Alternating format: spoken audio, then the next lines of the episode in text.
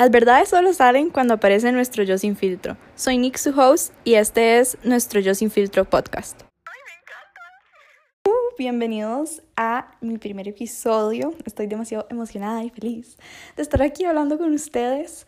Quiero que este espacio sea un safe place en donde hablemos sin filtros, sin críticas, donde realmente no importa si están tristes, mal, enojados, lo que sea que esté pasando, quiero que este espacio lo vean como un espacio para desconectar y conectar.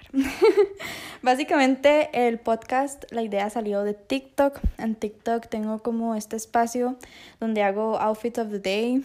Y más que todo, más que el outfit y el stylish y el brand y toda la cosa, em, siempre hablo acerca de qué voy a hacer, como mi plan, cómo me siento, qué estoy pensando.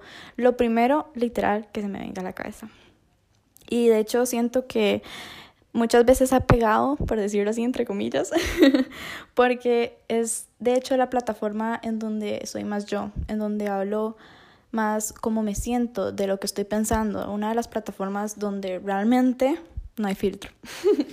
Básicamente hoy vamos a hablar de las redes sociales y, y la verdad detrás de las redes sociales. Entonces, bueno, las redes sociales para mí son todo, eh, no, todo exagerada.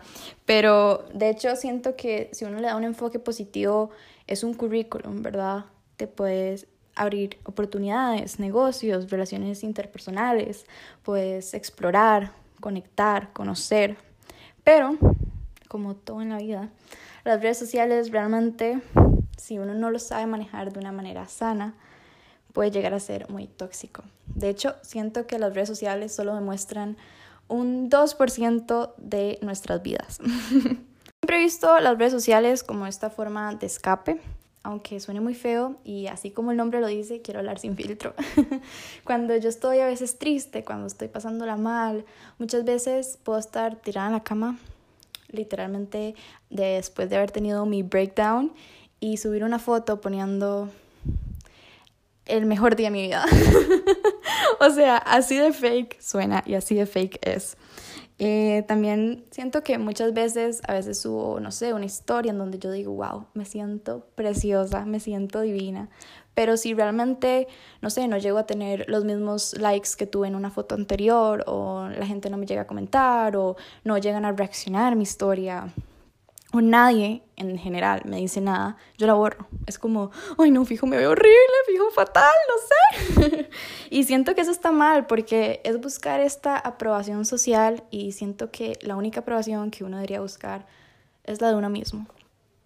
Pero it is what it is. Por más que yo diga y hable, eso no va a cambiar las cosas. Y sí, también me ha pasado muchas veces que he ido, no sé, a fiestas, a lugares con gente social y realmente aquí donde me ven súper extrovertida, a mí me cuesta mucho eh, ser extrovertida. De hecho, soy muy introvertida, no me gusta mucho socializar, me cuesta bastante, porque siempre me pongo estos estereotipos, no sé, de que, ay, ¿qué digo? ¿Cómo caigo bien? ¿Cómo hago que pertenezca a un grupo? ¿Cómo, no sé?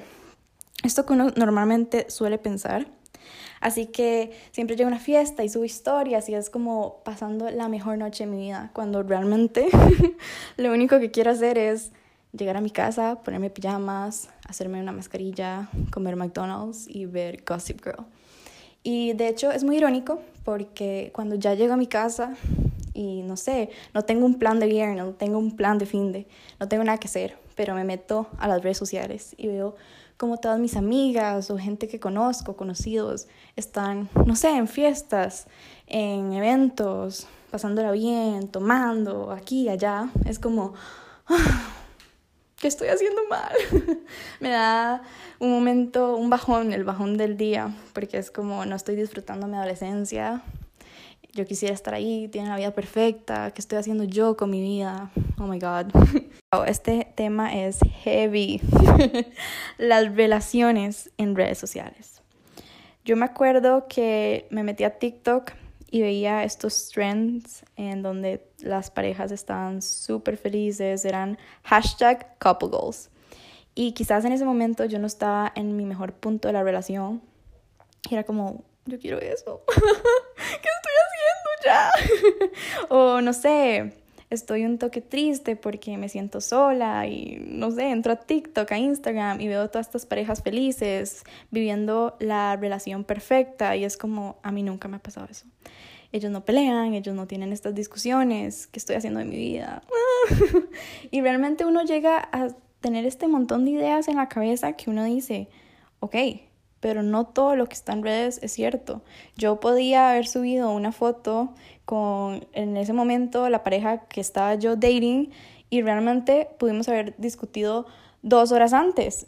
Y yo subo esa foto como, ah, bueno, esto va a hacer que todo está bien. Y no es cierto, o sea, realmente las redes muestran la parte que queremos ser mostrada, pero no es del todo. Me lleva a mi otro punto, que es un mini story time de cuando me hackearon mi cuenta de Instagram. Wow.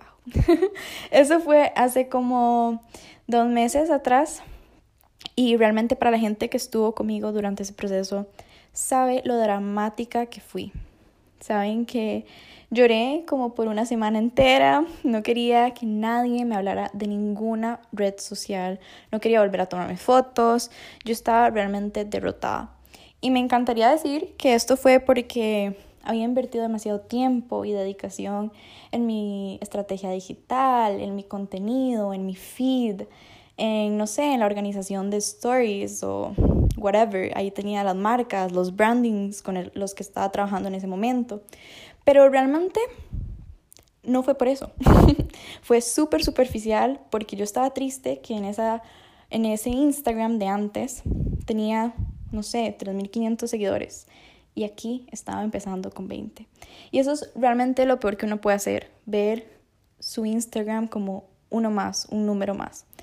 Y desde que me pasó eso, vi que realmente estoy súper agradecida que me haya pasado, porque empecé a dejar de ver ese número más como si nosotros fuéramos una comunidad, sí, como que la gente que me sigue realmente me está siguiendo porque les estoy aportando algo, porque, no sé, les gusta mi vibra, se sienten inspirados, quieren hacer esto. Realmente ese es el impacto que quiero hacer en mis redes, más que, wow, me siguió esta persona más. Soy full creyente de las personas que, full creyente de las personas que creen eh, que realmente las, todo lo que a uno le pasa es por algo. Quizás en ese momento yo no lo veía, pero hoy lo veo claro y digo, wow, esto me cambió mi mindset. Empecé a hacer las cosas desde el amor, desde el corazón y no tanto desde la carencia. Entonces realmente esa fue la energía y las personas que empecé a traer. Empecé a dejar de compararme y mejor empezar a inspirarme, eso rimo. y esto me lleva a mi punto 3, que es el hate que se da en redes sociales. Realmente yo quería hacerme este podcast hace un montón. Yo desde chiquita quería hacerme un YouTube channel también, pero siempre me daba pavor el, uy, ¿qué va a decir fulanito? ¿Qué va a pensar tal persona? Tenía estos estereotipos y estas barreras que me da tanto miedo salir de mi zona de confort por el miedo de qué dirán. Y realmente después de, no sé, pensarlo tanto, analizarlo, dije, ¿qué importa? o sea, ¿acaso esa persona, sí, me puede decir que, ay, la que se cree influencer, ay, qué pola, pero ¿acaso esa persona me está pagando algo? Eh, a mí me hace feliz hacer esto, me encanta estar subiendo historias, eh, haciendo TikToks, no sé, creando contenido.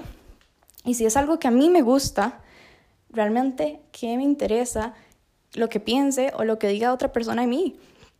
Entonces, desde que empecé a hacerme estas preguntas, empezó a cambiar todo. y realmente dejé de buscar esta aprobación social y empecé a buscar mi aprobación. Empecé a dejar de prosponer, no sé si dice así, como estos eventos, no sé, si quería hacerme este podcast, ¿por qué no lo empiezo ya? Porque siempre es, ah, bueno, el año que viene, ah, este es un, es que esta es una meta que quiero hacer en dos años, o, ah, en dos meses, es que todavía no tengo tiempo, es que, pero, esas palabras realmente no me iban a llevar a ningún lugar. Si quiero hacer algo, ¿por qué no lo hago ya? Entonces, sí, empecé con eso, empecé a que me dejara de importar lo que fulanito iba a decir, lo que tal persona iba a pensar de mí, porque realmente estaba haciendo algo que me hacía feliz, y al final del día eso era lo que importaba, que me hiciera feliz. Entonces, sí, básicamente fue este episodio. De verdad disfruté grabar y hablar. Me sentí como si estuviera hablando con una amiga y contando algo. Espero que hayan sentido esa misma conexión. Y si no, que también se hayan sentido identificados, no sé, en alguna parte del podcast o que digan, wow, no estoy sola, ella también piensa lo mismo. Y estoy segura que un montón de gente también se le ha pasado esto por la cabeza o algo así. Entonces, nada, de verdad, muchas gracias por escucharme y los veo en el próximo podcast.